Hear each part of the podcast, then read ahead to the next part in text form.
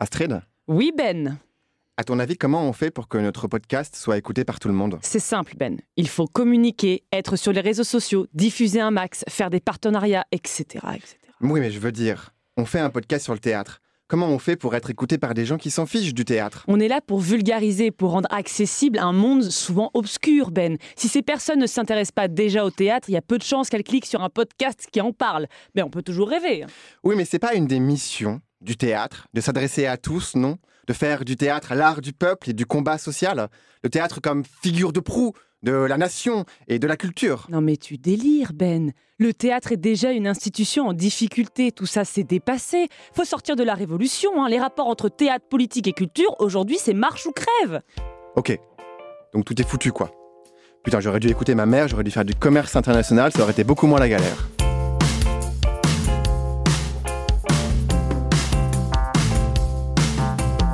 Bonjour, bonsoir, bienvenue sur La Générale, le podcast qui te fait aimer le théâtre. Avant d'en franchir les portes. Je m'appelle Benjamin de la chaîne YouTube et du blog Parlons Théâtre. Et moi, c'est Astrid, comédienne au sein de la compagnie En Finir Avec. Aujourd'hui, dans cet épisode, on va parler de L'industrie et des politiques culturelles que des gros mots qu'on n'est pas sûr de bien comprendre. Qu'est-ce que le théâtre politique? Quelles sont les missions du théâtre aujourd'hui? Quels sont les rapports du théâtre au fameux triptyque PPP politique, populaire, public? J'adore la dire cette phrase. Et pour répondre à toutes ces questions, nous avons le plaisir de recevoir Diane Scott. Rédactrice en chef de Revue Incise éditée au T2G et autrice de S'adresser à tous, publiée aux éditions Les Prairies Ordinaires. Elle est directrice du programme au Collège international de philosophie. Bonjour. Bonjour Diane. Bonjour. Ça va? Pas mal. hein, Très merci. heureux de vous recevoir euh, aujourd'hui. Merci beaucoup. Et, euh, et justement, on, on parlait dans l'introduction de s'adresser à tous, donc euh, livre publié au Prairies Ordinaires que j'ai entre les mains, livre que nous avons beaucoup lu avec Beaucoup Astrid. lu, absolument. Et euh, on avait une première question euh, comme ça qui nous est euh, arrivée euh, lors de la lecture. Est-ce que il a été compliqué à écrire ce livre? Est-ce qu'il a été compliqué à lire? Euh, Un peu. un petit peu. Soyons honnêtes un petit peu. Eh bien, il a été euh, très facile et heureux à écrire, mais il a été difficile à penser. C'était mon ambition d'offrir à lire quelque chose qui soit euh, suffisamment décanté pour proposer un vrai pas de côté dans le rapport à nos pratiques et à nos modes de pensée. Et donc, euh, c'était ça ma question. C'était qu'est-ce qui se joue pour nous au théâtre aujourd'hui? En tant que comédien, comédienne et, euh, et dans l'univers théâtral, on s'est posé la question, c'est un livre qui ne parle pas du tout de spectacle, pourquoi? Alors effectivement, euh, je m'en suis rendu compte après coup que c'était un livre qui, à la différence de nombreux livres, ou de la plupart des livres qui s'étaient écrits sur les rapports entre théâtre et politique, que c'était un livre qui n'en passait pas par l'exercice obligé de la liste des spectacles, à partir desquels on va élaborer sur la définition du théâtre politique. C'est vrai que c'est un livre qui, euh, ne parlant pas de spectacle, en vérité, triangule les choses. C'est-à-dire que loin de poser qu'il y aurait les spectacles à partir desquels on pourrait déduire ce qu'une époque pose ou pense comme étant le théâtre, il y a plutôt trois places qui sont dégagées. Les spectacles absents, mais euh, il y a une table de citations en fait qui ouvre le livre et qui fait signe vers un certain nombre de spectacles. Il y a les discours sur le théâtre hein, qui sont euh, corrélés souvent aux pratiques de plateau ou qui viennent les informer, qui viennent euh, les légender. Et puis, il y a une troisième place qui était ce que je voulais explorer et qui est ce qu'on entend par théâtre. Une sorte de, de phrase sous-jacente aux pratiques qui définit un rapport structurel à ce lieu dont je partais avec l'idée qu'on ne savait pas ce que c'était. C'est un lieu qui n'a cessé de muter. Et euh, c'est l'objet de l'introduction que de faire très très brièvement une sorte de mise en perspective avec des époques où effectivement le théâtre n'avait absolument rien à voir avec ce qu'on entend aujourd'hui par théâtre. Oui, cette évolution qui fait même écho au triangle du peuple, dont on parlera dans quelques instants. Juste avant, une question sur le titre. Quand on dit s'adresser à tous, est-ce qu'on sous-entend plaire au plus grand nombre? Alors ça, c'est une opposition que le livre construit. Effectivement, il me semble que dans toutes les critiques qui ont été faites de euh, l'industrie culturelle, des loisirs, Il y a toute une, une tradition critique, souvent morale, qui consiste à condamner la dimension publicitaire du loisir, l'obsession à remplir des salles, justement tout ça euh, accolé à cette notion de public hein, comme une espèce d'idéal en fait, l'idéal du box-office. Sauf que euh, il y a une dimension qui est souvent manquée dans ces critiques, c'est que le grand public fonctionne pour nous comme une véritable hypothèse de peuple. Il y a quelque chose de tout à fait euh, sincère même si je reprends un vocabulaire là moral, quand vous entendez des gens qui font du, théâtre mainstream aux États-Unis et qui ont le sentiment d'accomplir une mission. C'est ce qui se joue par exemple aujourd'hui autour du signifiant populaire. Il y a un vrai enjeu politique autour de l'idée qu'il y aurait des objets culturels qui rassembleraient le plus de monde possible. D'où la question, est-ce que ces objets, qui produisent un nombre de spectateurs historiquement absolument inouï, est-ce que ça, ça peut être euh, réellement pris comme euh, l'aboutissement de ce qu'on attend de la culture? Là, dans ce que vous dites, vous dressez un constat amer du théâtre, abandonné des publics, du marché, de la politique. Est-ce que le théâtre est encore légitime aujourd'hui? Le livre débute même par la citation, je cite, Après la mort, la guerre encore me suit, de Maurice Sèvres. Est-ce qu'on parle de la mort du théâtre dans cette citation? Est-ce que vous, vous en parlez à ce moment-là? Alors, il y a plusieurs choses dans votre question, effectivement intéressantes. Je vais essayer d'y répondre en commençant par la citation effectivement de Maurice Sèvres, c'est extrait de La Délie. Alors, vous faites un petit lapsus en reprenant, mais qui est évidemment intéressant, c'est-à-dire que l'emblème exact de Maurice Sèvres, c'est après la mort, après la guerre. Pardon, vous voyez, je me moi-même. J'ai fait le lapsus après la guerre. J'en fais deux fois comme vous. J'en fais deux fois plus que vous. Ah Après la mort, ma guerre encore me suit. En effet, on a remplacé ma par, là. Parce que vous, vous étiez occupé par cette idée de la mort du théâtre et par cette idée d'une amertume en fait du constat. Pour tout vous dire, mon état d'esprit quand j'ai écrit le livre n'était pas celui de l'amertume. Et je trouve, euh, vous n'êtes pas les premiers à pointer la possibilité que ce constat soit douloureux. Cette idée que euh, le théâtre n'atteindrait pas son adresse, ça renvoie à ce qu'on en attend, et justement à, la mission culturelle qui lui incombe. Et c'est tout l'objet du livre, en fait, que d'analyser ce que je disais tout à l'heure, c'est-à-dire la place à laquelle ce lieu du théâtre est mis et euh, la, demande qui lui est adressée. Justement, là, vous parlez euh, de la place du théâtre. Et moi, il y a une, une phrase que vous avez écrite dans ce livre qui m'a fait euh, réagir. Vous dites Le théâtre a inventé la culture. Quel rapport, en fait, vous faites entre théâtre et culture, ça veut dire que la culture n'existait pas avant le théâtre? Ça veut dire qu'elle existait, mais dans des acceptions qui ont été euh, entamées et déplacées avec euh, ce que le théâtre moderne a produit. Cette phrase, effectivement, est assez nodale dans le projet du livre. Il y a, comme je l'ai dit tout à l'heure, une espèce de d'histoire de la critique de la culture avec des moments forts et puis une séquence récente euh, à partir des années 90 où a été problématisée très fortement la question de la démocratie culturelle, de l'échec de la culture, de la crise de la culture. Bon, ça a été un moment euh, éditorial, intellectuel, euh, disons pléthorique sur cette question. Et puis, parallèlement, il y a la tradition des écrits de la littérature du théâtre populaire qui emprunte différentes voies, mais qui a connu un moment lui aussi assez particulier autour du théâtre politique, euh, après aussi les années 90. S'adresser à tous, mon livre, il se situe, euh, il essaye de faire le joint entre ces deux questions. Qu'est-ce que c'est que la culture dans son ambition moderne? Et euh, qu'est-ce que c'est que le théâtre dans son rapport à la politique? Et qu'est-ce qu'on entend aujourd'hui par culture alors? Eh bien, je pense que euh, ce qu'on entend aujourd'hui, c'est un récit de réconciliation. C'est-à-dire l'idée que la culture, ça pourrait être le lieu, justement, euh, à la faveur de ces objets qui fédèrent autant de publics, ça pourrait être le lieu euh, d'une compensation politique, d'une suture de la conflictualité sociale. Euh, c'est, je crois, ce qu'on attend de l'objet culturel idéal, et c'est également la mission qu'endosse un certain nombre de spectacles, par exemple, puisque vous travaillez sur le, sur le théâtre. Il y a énormément de metteurs en scène qui, ou en tout cas des metteurs en scène assez emblématiques de ce qu'on entend aujourd'hui par théâtre populaire, qui euh, ont l'ambition de réconcilier quelque chose euh, d'une fracture sociale, de venir suturer quelque chose. Et euh, vous avez ouvert votre podcast sur l'idée qu'il y avait des gens qui ne venaient pas au théâtre. Eh bien, c'est ça la question de la culture. Et c'est une question qui n'a rien d'évident finalement. Pourquoi est-ce qu'il faudrait que des gens qui ne vont pas au théâtre y viennent?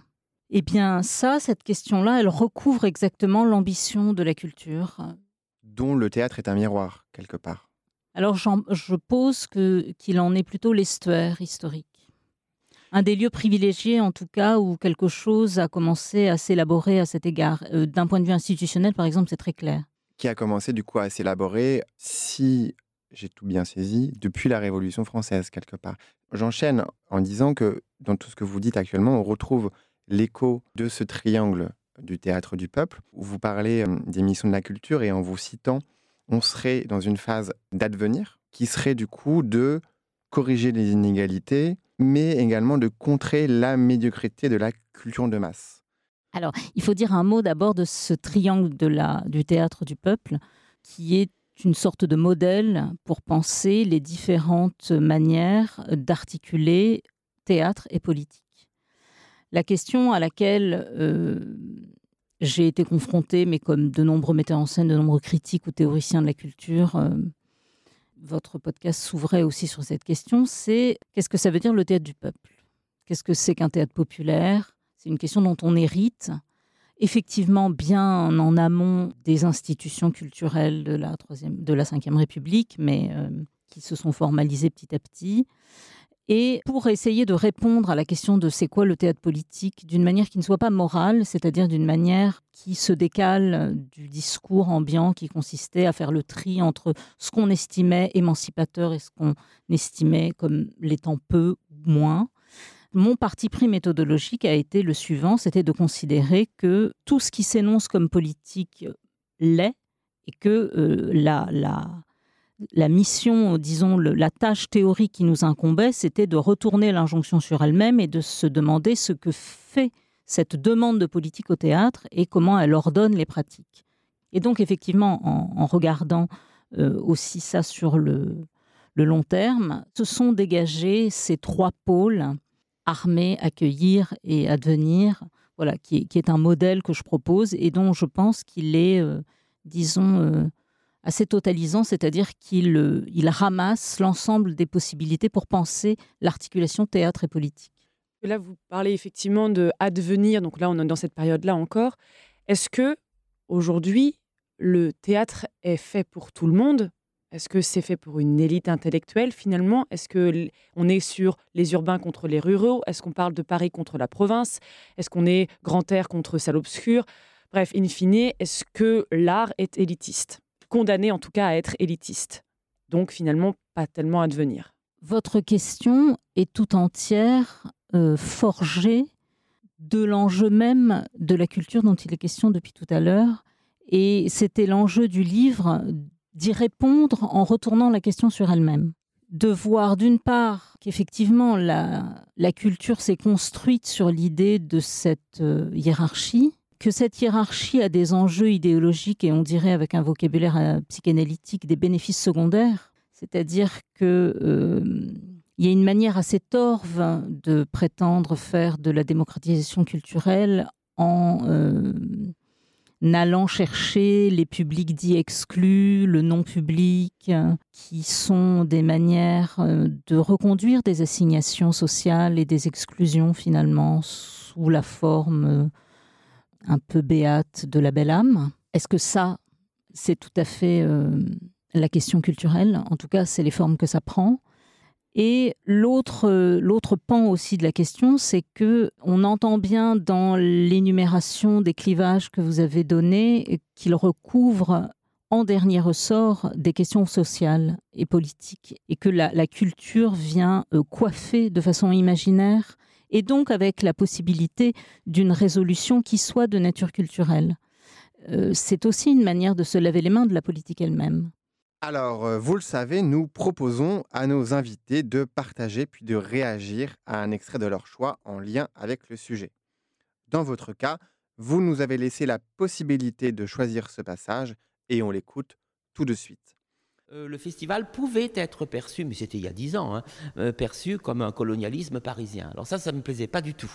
Il y a deux choses qui ne me plaisent pas du tout. C'est que la ville d'Avignon vive ça, le festival comme ça. Et puis l'autre chose qui ne me plaît pas du tout, c'est qu'on puisse imaginer que le festival est élitaire euh, ou élitiste. Euh, en quoi l'est-il euh, Avec des places à 10 euros pour aller voir Shakespeare ou, des grands chorégraphes? Non, ce qui est élitiste, c'est des places à 400 euros pour aller voir des, stars de la pop. Ça, c'est l'élitaire. Alors, vous avez peut-être reconnu Olivier Pi, anciennement directeur du Festival d'Avignon et ici interviewé sur la chaîne Opsis en août 2022. Olivier Pi, dans cet extrait, il dresse une opposition entre un Shakespeare à 10 euros et un blockbuster, ou en tout cas une star de la pop, qui serait plus cher, donc moins accessible, élitiste, etc. C'est une réflexion qui nous interroge sur le rapport à l'objet culturel et artistique. Qu'est-ce qu'on entend de cette opposition qu'Olivier Pi nous dresse ben, Dans cet extrait, on entend qu'il a raison. Ce qui pointe avec euh, cet exemple du Shakespeare à 10 euros, c'est la difficulté à saisir ce dont on parle quand on parle d'accessibilité. Et je pense que ce que, sans doute, euh, euh, ce que Olivier Pi essaye de pointer, c'est qu'il y a une erreur fondamentale, une sorte de malentendu autour de cette notion d'accessibilité. Et que ce qui veut pointer là, c'est qu'on a affaire à une notion qui n'a rien de. Qui, est complètement idéologique. Vous avez pointé tout à l'heure ce mot extrêmement divisif et extrêmement chargé euh, populaire. Euh, c'est ce dont parle Olivier Pi dans l'extrait que vous avez choisi et qui est très intéressant. On voit bien que euh, dans les années 2010, euh, un certain nombre de mairies ont, au nom du populaire, réduit la voilure d'un certain nombre de structures culturelles et que ce qui, au départ, était le, signifiant de, pratiques émancipatrices est devenu le, le nom de code d'une forme de censure, au nom de justement d'une accessibilité à tous et d'une crainte de l'élitisme dont Olivier Pi pointe effectivement la dimension euh, euh, fausse. Vous parlez de censure, laquelle? Eh bien, euh, dans le, livre S'adresser à tous, je, prends un exemple de la ville de Quimper, où le maire exigeait, par rapport à un festival jeune public, que le, les spectacles proposés soient du spectacle populaire. En fait, j'ai la citation euh, sous les yeux. Euh, on va du coup lire pour nos auditeurs auditrices. Vous dites de la part du maire de Quimper en décembre 2014, en ouverture du festival du théâtre jeune public de sa ville, je cite Je veux qu'on ait un spectacle populaire, accessible, compréhensible par tous. Alors, voyez cette, équivalence qui est produite par le maire de Quimper entre populaire, accessible et compréhensible. C'est une série d'équivalences qui ne va pas du tout de soi et qui est une définition de plus en plus restrictive de ce qu'on entend par populaire et qui est un biais qui mérite qu'on s'y arrête. On peut très bien concevoir un théâtre populaire qui ne soit pas réduit à, être compréhensible. Et je, je, pense par exemple à des définitions tout à fait opposées à celle-là, notamment celles qu'en donne Roland Barthes, et qui sont au contraire des, définitions bien plus ambitieuses et bien plus, euh, je dirais, accueillantes, par opposition à accessibles. Dans ce terme du populaire, de ce que j'en comprends, il y a une certaine forme de dogme quelque part. Ce que vous dites, c'est que ce terme, au contraire, il nous divise, il crée des discriminations, à l'inverse, justement, de la politique. La politique, au contraire de la division du populaire, elle venait un peu camoufler colmater les brèches, recouvrer, faire objet de, consensus en fait autour euh, du théâtre. Je voulais juste rebondir parce que tout à l'heure vous, vous parliez du fait que euh, effectivement rien que pour le maire de Quimper qui voulait absolument être accessible à tous et donc il y avait cette forme de censure là.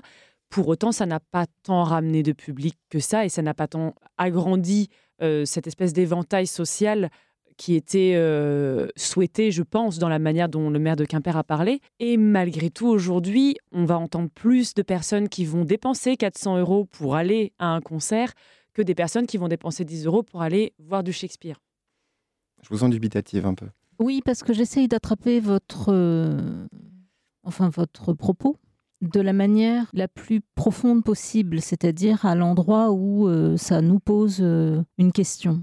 Vous voyez bien que tout ça est lié à que l'opposition entre Shakespeare et la pop est elle-même assez faible. Enfin, le signifiant Shakespeare lui-même ne raconte rien finalement de, de ce qu'on en fait concrètement sur une scène et qu'il aurait même tendance là à être euh, à jouer le rôle du loisir de classe. Donc la question n'est pas là, c'est une fausse opposition. Ça serait la seconde chose effectivement qu'on pourrait dire par rapport à cet extrait que j'avais choisi. Euh, un second étage, disons que la question de la culture euh, se situe pas dans cette opposition il y a deux choses dont j'aimerais parler. Mais la première, c'est que du coup, quand on parle de Shakespeare et quand on parle de, du style de la pop, finalement, on parle d'objets culturels. Et euh, vous prenez euh, d'ailleurs vers la fin du livre l'exemple d'une nouvelle de, Kafka sur Joséphine la cantatrice ou le peuple des souris. J'insiste sur le ou, puisque vous théorisez le fait que dans ce ou se trouve toute l'énigme, toute la question un petit peu qui nous obsède aujourd'hui sur la culture. Alors, je vais vous répondre en deux temps. Le livre fait en effet un trajet de cette table des citations, qui est une série de phrases extraites euh, des discours sur la culture et le théâtre euh, des années 2000-2010. Et euh, la fin du livre se clôt sur une espèce d'apologue avec cette nouvelle effectivement de Kafka et une première manière de répondre à la question précédente sur mais alors c'est quoi la question qu'on adresse à la culture aujourd'hui? Qu'est-ce qu'on peut en attendre de plus intense pour nos vies, pour nous aider à penser? Si euh, on refuse de se contenter de la fonction qui est dévolue à la culture dans le capitalisme, qui est de venir suturer quelque chose d'un débranchement finalement entre le travail et la vie, alors qu'est-ce que c'est? Qu'est-ce qu'on peut en attendre d'autre? Le trajet que je viens de nommer du théâtre à la littérature d'une certaine manière, ou à l'écriture, de Kafka en l'occurrence, c'est euh, ma réponse aujourd'hui. C'est un livre qui a commencé à se tramer à l'époque où j'étais critique dramatique et metteur en scène et qui euh, s'est achevé euh, au moment où j'ai cessé de faire des spectacles et où j'ai quitté le théâtre, à l'exception de Revue 1-6 que je dirais aujourd'hui, qui est mon lien avec le théâtre. Alors, effectivement, là où je trouve un rapport à quelque chose qui m'aide à vivre aujourd'hui, c'est euh, de nouveau dans la littérature. Et c'est aussi pour ça, d'une certaine manière, que le livre s'ouvre sur cette citation de Maurice Sèvres. Mon propre euh, désamour du théâtre, je l'ai mis en perspective historiquement, d'une certaine manière, en voyant bien que euh, collectivement, non pas le théâtre n'est plus légitime, pour reprendre votre question tout à l'heure, mais il y a quelque chose qui, euh, qui a décru de l'intensité dont il était investi, pour mettre les choses très en perspective, sous l'Ancien Régime. Puisque là, on parle du coup du rapport à la culture. Finalement aussi, Astrid, je te pose la question, toi qui es également en pleine création. Aujourd'hui, pour une jeune compagnie qui demain va avoir envie de faire son spectacle, j'ai l'impression qu'on dresse un constat un peu désespérant est-ce qu'on pourrait pas finir sur une note d'espoir euh, sur, euh, pour le théâtre et, Pour la euh, jeune création. Voilà, pour la, pour la jeune création. Vers quel avenir on doit se tourner et, et surtout, est-ce que c'est possible, en fait, aujourd'hui, de réinventer le théâtre pour vous faire revenir Diane Scott au théâtre, peut-être, et, et, surtout pour donner à voir autre chose, finalement, puisque j'ai l'impression dans ce que vous dites qu'il y a quelque chose de très euh, constant et pas si intéressant aujourd'hui dans le théâtre euh, euh, public et ou privé d'ailleurs. Alors j'ai lu récemment que la consolation était un motif un peu récurrent dans le discours théâtral.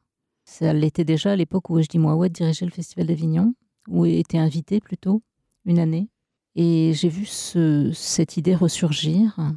La question qui se pose à nous, c'est plutôt de savoir si nous supportons la vérité que la consolation euh, nous propose de fuir. Et je pense qu'aujourd'hui, pour finir sur une note absolument grave, puisqu'on est le lendemain des élections en Italie. La coalescence entre le capitalisme et l'extrême droite ne cesse de s'affirmer, un peu plus rapprochée. Euh, c'est la Suède et l'Italie euh, aujourd'hui. Et euh, donc là, il y a quelque chose, je crois, à penser et qui est immédiatement en lien avec la manière qu'a le théâtre de se situer. Je crois que l'épisode du Covid a d'ailleurs été un moment très troublant pour un certain nombre de directeurs de salles et de, gens de théâtre qui se sont toujours identifiés à l'institution comme d'un lieu précisément euh, d'appui et de ressources pour penser la question du théâtre populaire et qui se sont rendus compte en vérité que l'État n'était pas nécessairement euh, le partenaire ni naturel ni bénéfique pour euh, penser la possibilité du lieu théâtrale. Donc, euh, il y a quelque chose à penser là, qui est ni du côté du désespoir ni de la consolation, euh, qui est euh, effectivement un déplacement dans, dans nos pratiques et dans la possibilité de, de trouver un nouveau lieu d'adresse pour le théâtre. On va finir par une, une petite citation de Romain Rollin dans le Théâtre du Peuple, qui justement sur le rapport à l'État nous dit L'État, par définition, est toujours du passé quelques nouvelles, que ce soit les formes de vie qu'il représente, il les arrête et les fige. On ne fixe pas la vie. C'est le rôle de l'État de pétrifier tout ce qu'il touche, de faire d'un idéal vivant un idéal bureaucratique. Citation que l'on retrouve dans votre livre, je le répète, s'adresser à tous, théâtre et industrie culturelle dans les éditions Les Prairies Ordinaires. Diane, est-ce qu'on peut vous retrouver, vous suivre quelque part, un blog, des réseaux sociaux, quelque chose? Vous avez euh, euh, utilisé cette citation d'Olivier Pi et j'ai ressorti pour notre rendez-vous mon premier livre, Carnet critique Avignon 2009, qui date de 2010, qui est un livre de critique dramatique pure et dure, c'est-à-dire qu'il n'est question que de spectacle. Et donc c'est un livre qui fait, qui boucle d'une certaine manière par anticipation, s'adresser à tous, où il n'est pas question de théâtre, de spectacle. Et donc c'est aux quelles éditions C'est chez l'Armatan, collection L'Art en bref. Alors, vous pouvez me retrouver moi sur Insta avec euh, co en finir avec, co en finir avec tout attaché ou Astrid Tenon. Et toi, Benjamin, qu'est-ce qu'on peut te euh, retrouver? Sur euh, Instagram avec benny.co ou sur Twitter Ben Saval. N'hésitez pas à réagir, à commenter, à partager le podcast La Générale disponible sur Spotify et sur parlonsthéâtre.fr. Merci encore. Merci Diane. Merci à vous.